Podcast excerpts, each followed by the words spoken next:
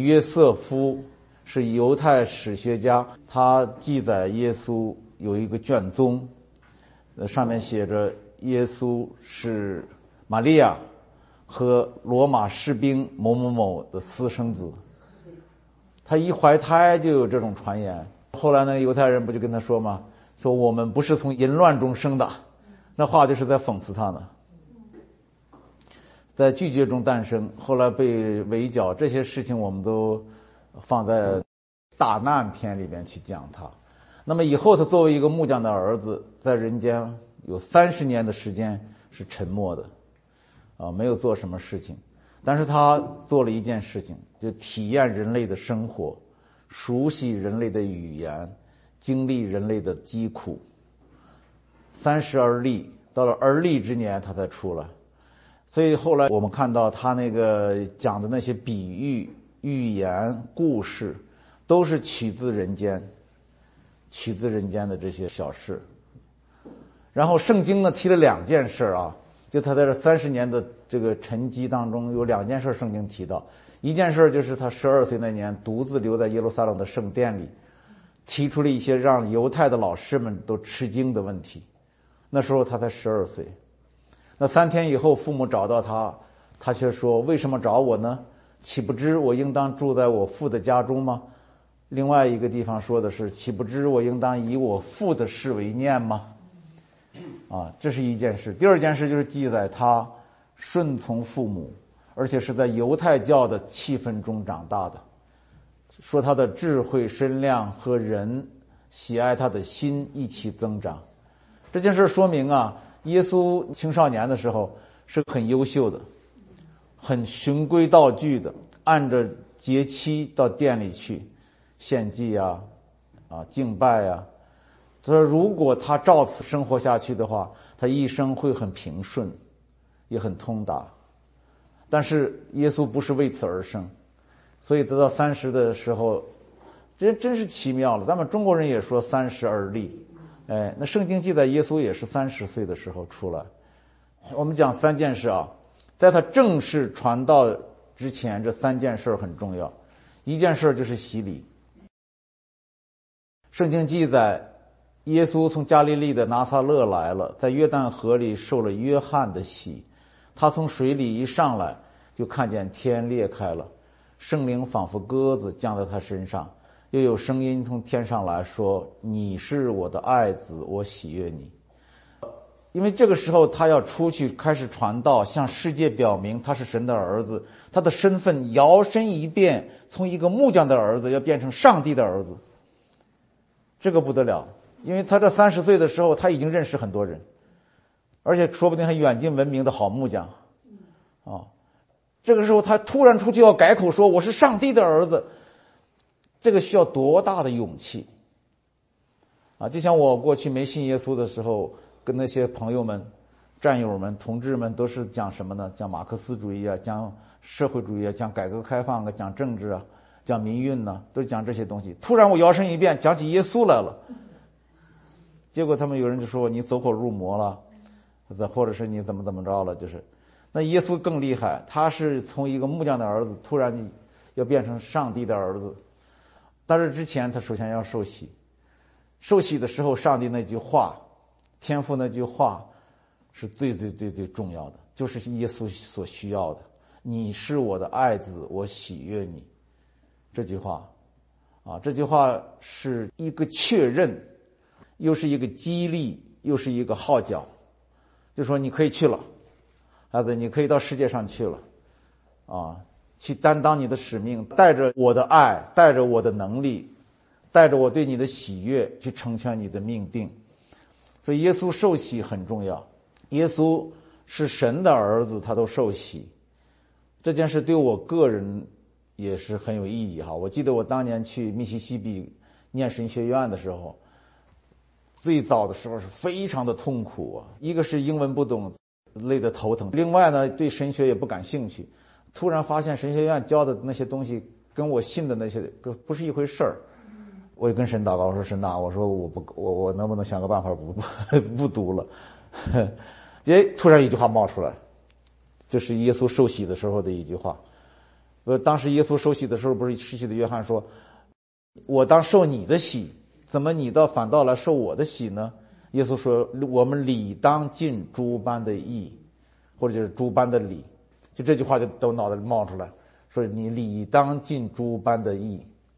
我说好，所以耶稣受洗当时直接的意义就是，你要出去做神的儿子，你首先要得着神的确认、神的心意、神的能力。这个东西都在受洗的时候，你我们看到了天开了，圣灵降下来，像鸽子一样，圣父、圣子、圣灵。在那个受洗的那一刹那合而为一，这是第一件事啊，就是耶稣在出来传道之前，首先在约旦河受了洗。第二件事就是旷野，旷野的考验。耶稣在步入世界，也就是奔赴战场之前，必须经受一场考验。这个考验就是魔鬼的三重试探。你看，上帝的考验跟魔鬼的试探是一回事儿。因为如果没有上帝的允许，魔鬼是没有办法去试探他的。受洗归来，圣灵将他引到旷野，四十天受魔鬼的试探，是圣灵把他引到旷野的。这个很要紧，不是他自己去的，也不是魔鬼把他拽去的，是圣灵把他引去的。在多马福音里，我这给大家顺便提一句啊。这个还除了四福音书之外，还有一些别的福音，呃，当然其中影响最大的是多马福音，都没有收进圣经的正本里，但是当时都流传很广，有很多早期的教父也引用这些福音书，特别是多马福音，被引用很多，在正式的教父的书里都引用。其中有一句话就是说，耶稣说的，说圣灵，我的母亲。牵着我的一根头发，把我牵到了旷野。这是多马福音里的一段话，你们注意体会啊！一根头发，圣灵是他的母亲，牵着他的一根头发，把他牵到了旷野里去。我体会的时候，因为我们每个人应该都有体会了，要牵着你一根头发的话，你稍微一拒绝、一抵抗、一不顺服，就断了。而且断了也不疼，特别是我们年纪大的人掉头发很容易。他牵着一根头发，耶稣就跟着跟着这么这个圣灵的这么微微弱的、微妙的引导、牵引，就到了旷野，很有意思。啊，这个当然我们是呃做参考来理解圣灵怎么引导他。我们平时也是这样说：圣灵怎么引导我？圣灵的声音非常非常弱。或者叫做微小、缥缈，你要想不听，很容易就不听；你要想拒绝，很容易就拒绝。你不用说 no，你就不理他就完了，就一阵风一样吹过来。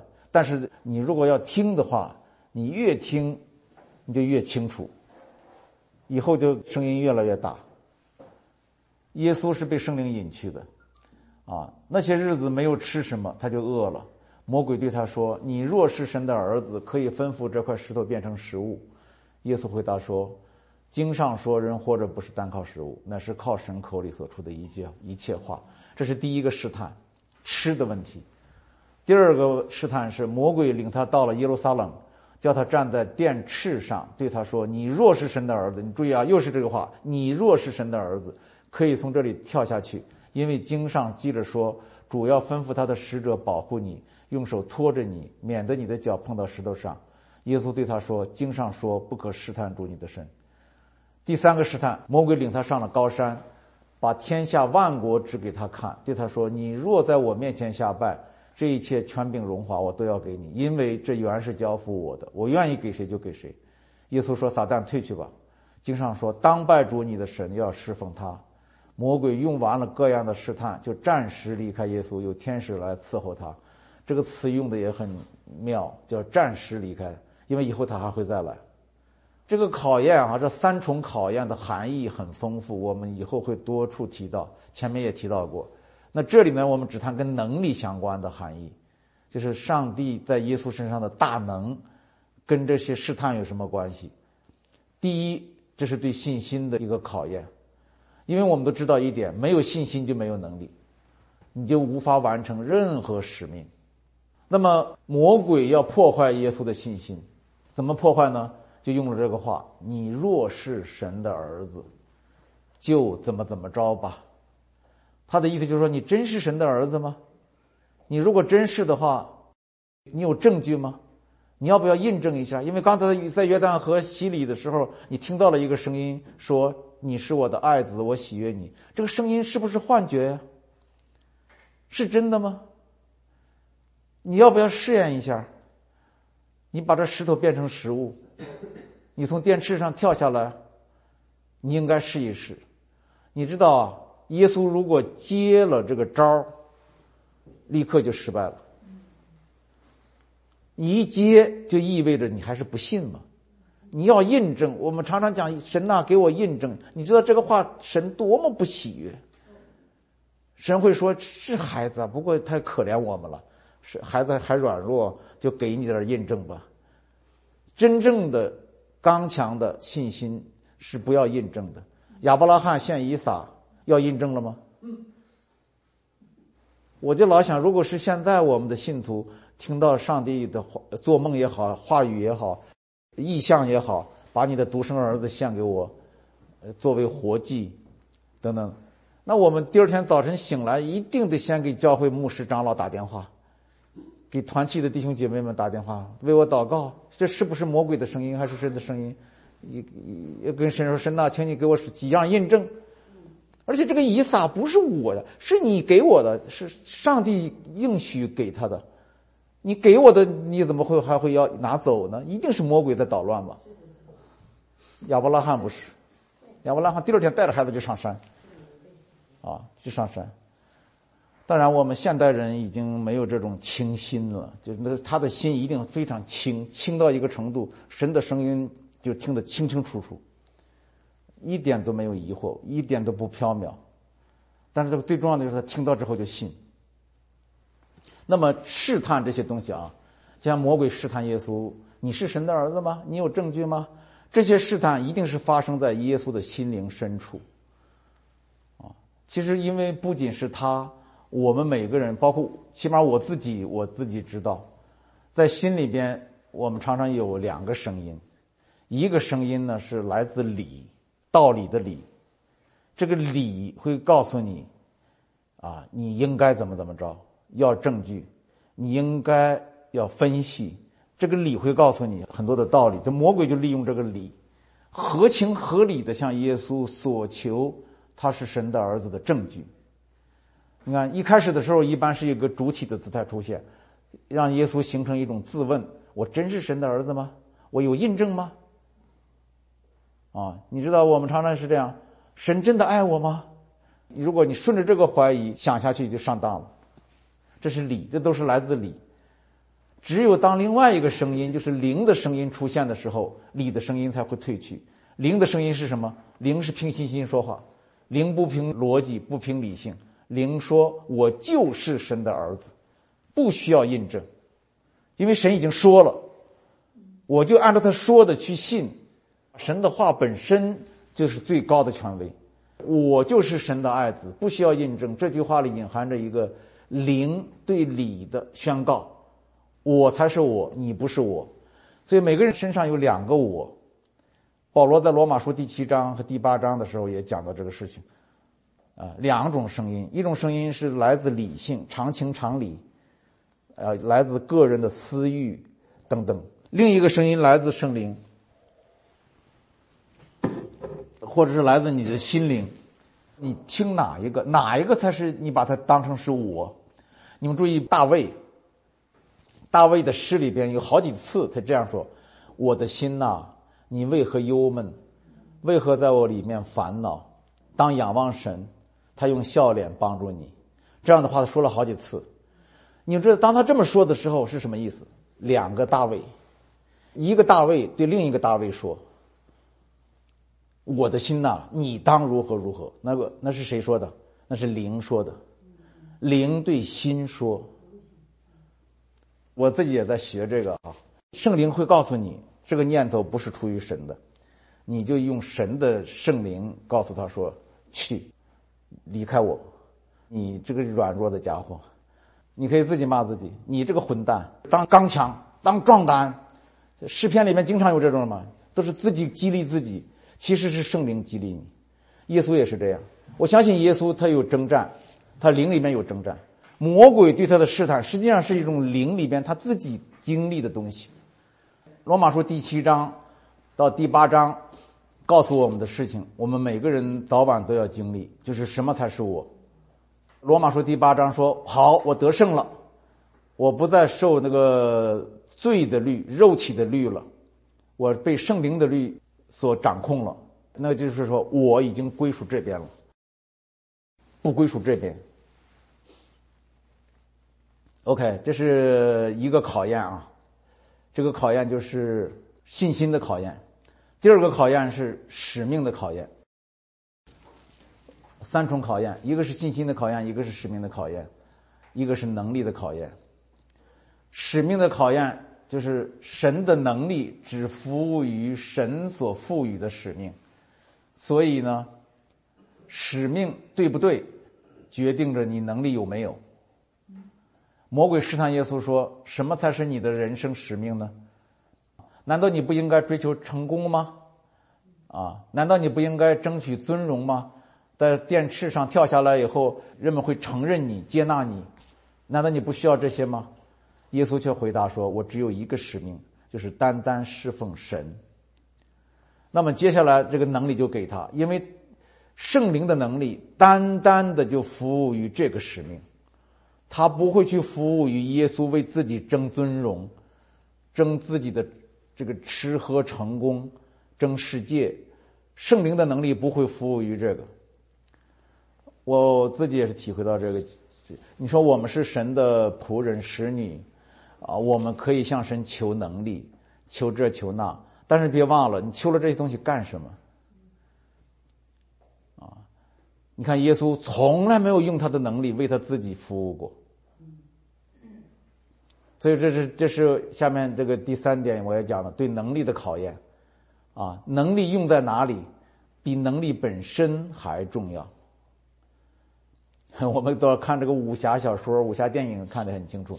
这个武功高的人呢，那个干起坏事来更可怕。你把武功用在哪里？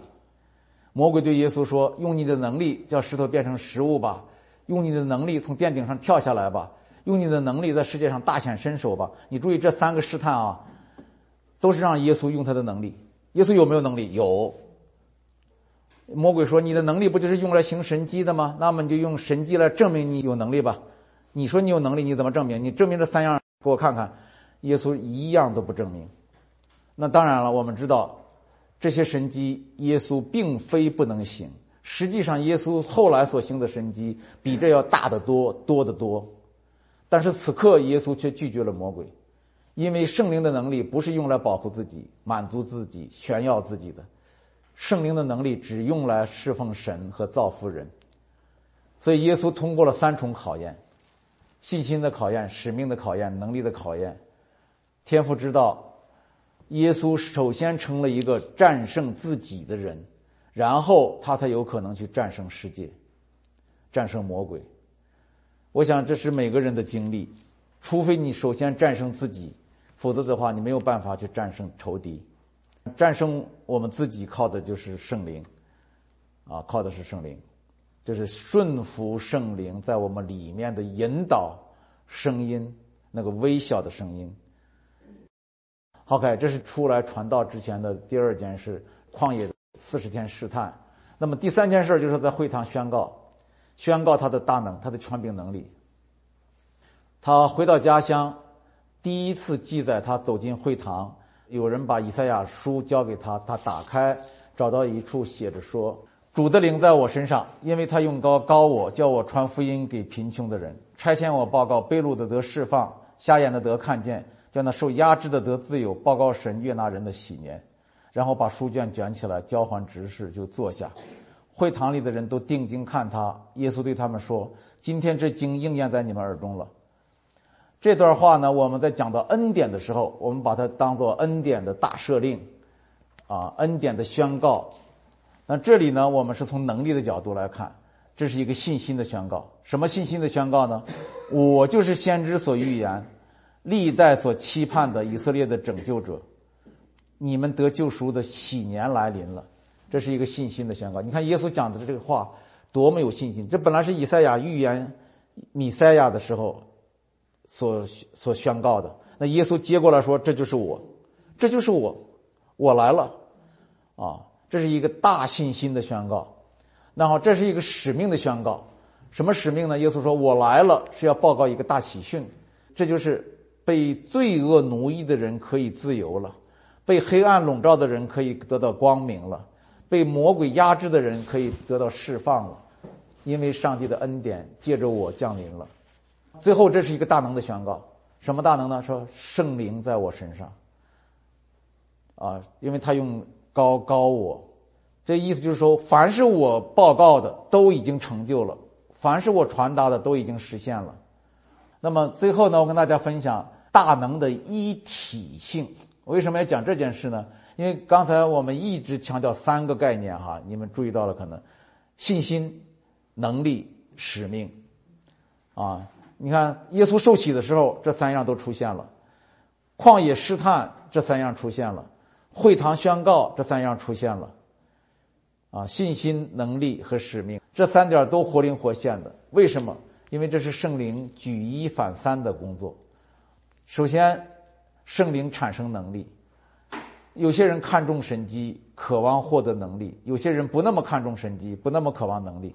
你注意，现在我们在教会里边看到的情况就是这种情况：有的很渴望，很渴慕，啊，渴慕的不得了；但是有的不仅是有的，而且是多数教会、多数信徒不那么渴望这个东西，也不那么渴慕这个东西，他们认为这个东西无关紧要。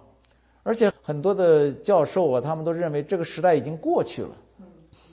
现在我们立足于世界，不是靠神机骑士，不是靠能力，而是靠理论，而是靠道理，就是靠真理了，靠真理。啊，它是这么一个观念。但是问题不在于这儿，问题不在于你渴望不渴望，真正的问题是什么呢？有圣灵的人必带来能力。你不渴望能力，不渴慕神机，说明什么呢？只能说明你没有圣灵在身上。就是你注意啊，如果有圣灵在我们身上，我们自然会渴慕。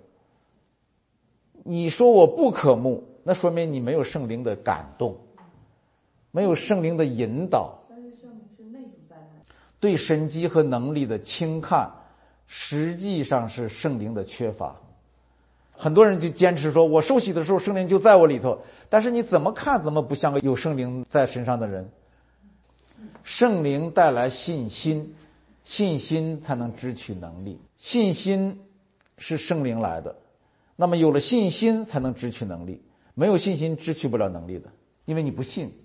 其实每一个基督徒多多少少都领受过圣灵，而且呢都被圣灵感动过，要不然的话他不会举手。信耶稣，啊，而且每个人呢，也都在祷告中，甚至都流过泪，激动过，火热过。但是为什么后来我们没有圣灵的能力？圣灵来了，只是什么呢？责备、光照、洁净，就是不带来能力。这个你很要命。我讲信心的问题。没有信心的情况下，不可能有能力。啊，只有用信心才能支取能力。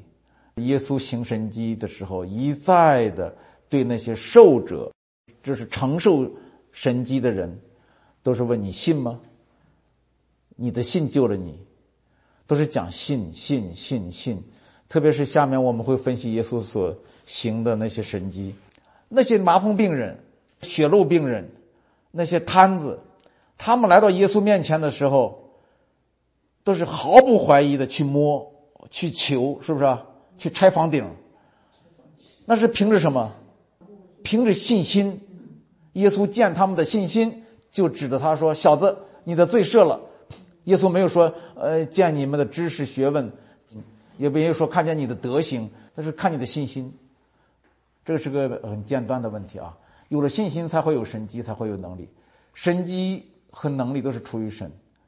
啊，人不能凭理性，也不能凭德行，总之不能凭自己来获得能力。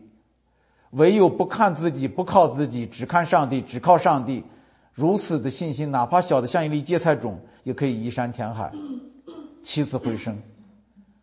啊，所以这个信心的问题很要紧。你看耶稣，那不仅是耶稣了，圣经里边的信心的伟人，亚伯拉罕是吧？摩西、大卫，啊，他们不是完人，但是他们信心上是不垮的。所以这是讲的第二点啊，这是圣灵激发信心，信心支取能力。第三点呢，圣灵赋予使命，使命使能力能发挥出来，啊，这个使命很要紧。如果一个信徒，我们基督徒没有担当神给你的使命，你身上不可能有神的能力。这就是为什么说我们也有圣灵啊，我们也受过洗啊，为什么我们身上没有能力？因为你没给神干事儿啊，你没给谁干事儿，怎么给你能力啊？是吧？这个圣灵将使命放在人心里，承担这个使命的人呢，就会从圣灵获得能力；不承担神的使命，就不会有神的能力。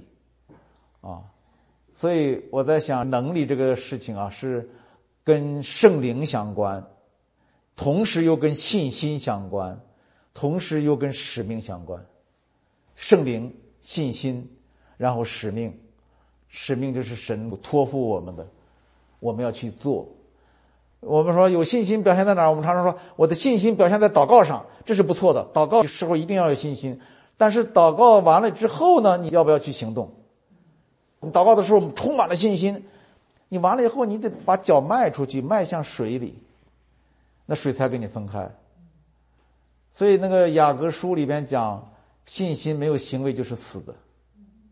那这个行为呢？我们常常理解错了，是理解成什么德行、善行、好行为。其实我仔细查了哈，不是的，是指信心的行为。比方说刚才讲的这个摊子，他的朋友们把房顶拆了，把他从房顶上坠下来，这是行为。这是什么行为？信心的行为。啊。亚伯拉罕带着以撒就上山，要杀以撒献祭，这是行为。希伯来书讲的行为，这个行为是什么行为？不是亚伯拉罕做好人好事的行为，是信心的行为。因为这个行为根本不是什么道德上的好行为，把自己的孩子杀了献祭，这是一种野蛮行为，这根本不是什么道德行为，但是是信心的行为。拆人家的房顶，那是什么好行为？呃，损坏人家的房屋，你你你，所以说我们常常理解成呢。说你光有对神的信心不行，你还得做好人好事学雷锋，不是这个行为，是你表明你的信心，表明你不顾一切信心的行动，前面加一个定语，信心的行动，信心没有行动就是死的，信心必须在行动中体现出来，神就给你能力。每个人自己勉励自己，我们常常缺乏的就是行动，你要去做。你在做的过程中，神就把能力加给你，包括传福音，神是要我们行动。你不行动的话，神不会替你行动。我今天上午也讲到，神找顺服的人，神找有信心的人，来跟他同工来做事情。我只说这些话都是我们彼此共勉哈。我们很多的这个得着，很多的看见，是在我们的失败和痛苦中找到的啊。并不是我们成功了才记住，是失败了才记住。那下一次就是带着信心承担使命，两者不能偏废。没有信心不行，但是有了信心还得去做，就是承担使命。这是耶稣在出来传道之前的这个三件事我给大家讲完了。啊，最后我跟大家说一句话，就是说，一旦我们知道。如果不是靠着圣灵，不是凭着信心，不是围着使命，我们就得不到神的能力。就是一旦我们知道这一点了，那么我们也就知道，只要靠着圣灵，只要凭着信心，只要为着使命，就一定得到神的能力。那我们就去实践，好吧？我们一起来做一个祷告。哦，主耶稣，我真知道你是神的爱子，因为你虽然入世为人，但是你却不是照着人的样式活着，而是照着神的样式活着。你虽然有我们人的七情六欲，但是你却是不顺从他，而是舍弃他。你虽然有超然的大能，却一丝一毫也不是为了自己使用。啊，主耶稣，请你将你的圣灵、使命和信心都放在我们身上，好叫我们有能力跟随你、侍奉你。奉耶稣的名祷告，阿门。